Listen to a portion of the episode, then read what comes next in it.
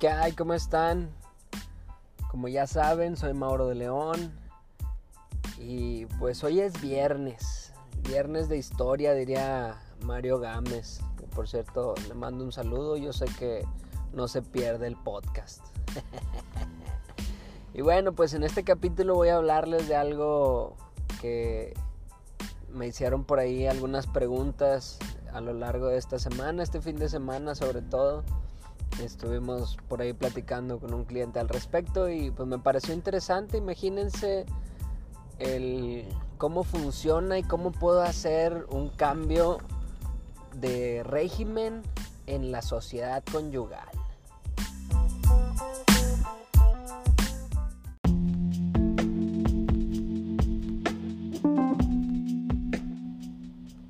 Entonces vamos desde arriba. Ya saben que me, gusta explicarlo desde el principio. Y si ya me casé o estoy próximo a casarme, ya debemos de tener en cuenta qué régimen quiero escoger, si es el de la separación de bienes o el de bienes mancomunados.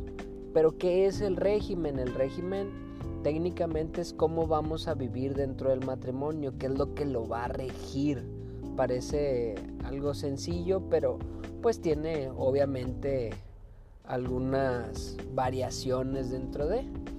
Es decir, que si escogemos uno, si escogemos otro, son diferentes las reglas del juego.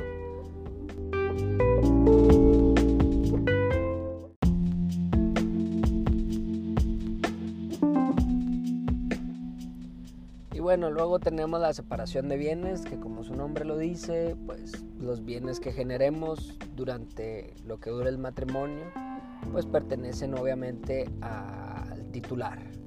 Es decir, si compramos un carro y está en nombre de mi esposa, pues bueno, va a ser de mi esposa enteramente. De igual manera, si compramos una casa y está mi nombre, bueno, pues va a ser a mi nombre totalmente. Yo creo que en cualquiera de los dos regímenes no hay pierde, o sea, realmente a eso estamos expuestos era importante para mí explicárselos porque pues después de esto vamos a, qué podemos hacer para eh, cambiar el régimen.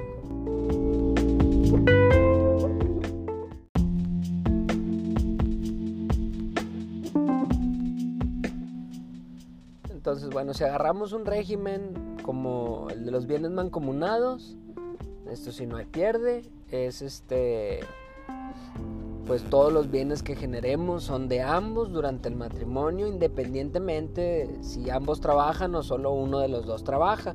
Todo, todos los bienes que generemos durante el matrimonio, pues pertenecen a ambos por igual, es decir, el 50% para cada uno.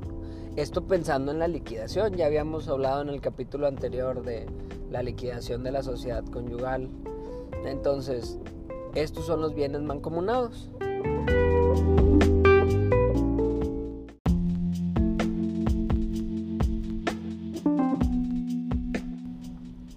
No quería pasar por alto eh, lo que son cada uno de los regímenes y cómo funcionan.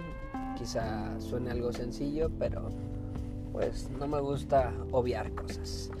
Y entonces el Código Civil nos permite hacer un cambio en la sociedad conyugal, cambiar el régimen en el momento que deseemos, que estemos de acuerdo ambos, con cumpliendo los requisitos que es este pues hacer un convenio. Si estamos pasando de mancomunados a separados o de separados a mancomunados realmente es este indistinto. El punto es cumplir con los requisitos de ley.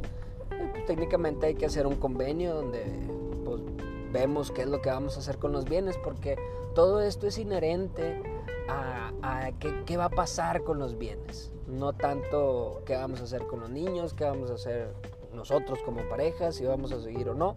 Bueno, aquí lo importante es que podemos hacer como la separación en los bienes, tú te quedas con esto, yo me quedo con esto y de aquí para el real cada quien lo que compre pues es suyo, eso ya, ya va a depender de cada uno, pero sí hay que plasmarlo con todos los requisitos de ley dentro de un convenio. Y tenemos dos vías. Ya hicimos el convenio, lo podemos hacer ante notario, ya con el acta notariada podemos llevarlo al registro público o lo podemos llevar por medio de un juicio ante un juez de lo familiar. Ya presentamos ahí el convenio, esperamos los acuerdos, obviamente pues, los tiempos que demora el proceso y ya una vez con la sentencia la llevamos de vuelta al registro civil. Estas son las dos vías. ¿Qué hay de diferencia, Mauro, entre una vía y la otra? Bueno, pues que en el notario puede ser más rápido, puede ser realmente mucho más rápido porque pues estamos hablando de que pues llegas, te hacen el convenio, lo que dure uno o dos días, no sé, realmente depende de la cantidad y la carga de trabajo que tenga cada notario.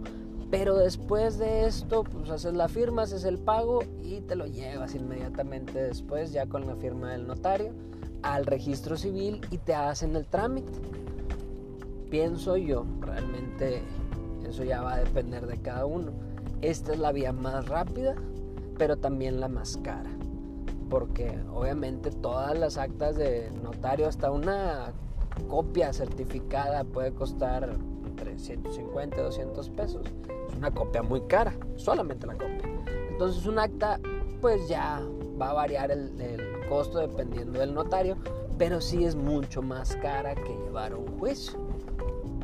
Entonces ya el juicio, digo, yo pienso que a mi ver es más barato porque bueno, pues es lo que estamos manejando nosotros, ¿no? Eso es lo que andamos haciendo al diario.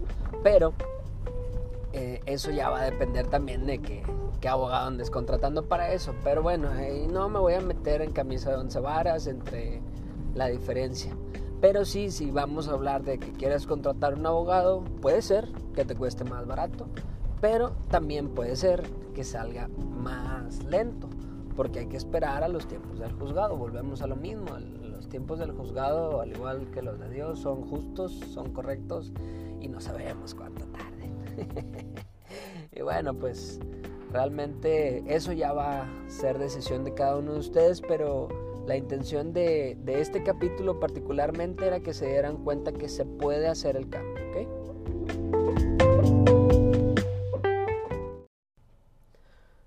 Y bueno, pues por mi parte es todo. Insisto, era importante para mí explicarles qué onda, qué acción, qué se puede hacer y qué no se puede hacer con esto de, del régimen. Espero que quede claro. También era importante que supieran que se puede hacer el cambio independientemente de si ya están casados.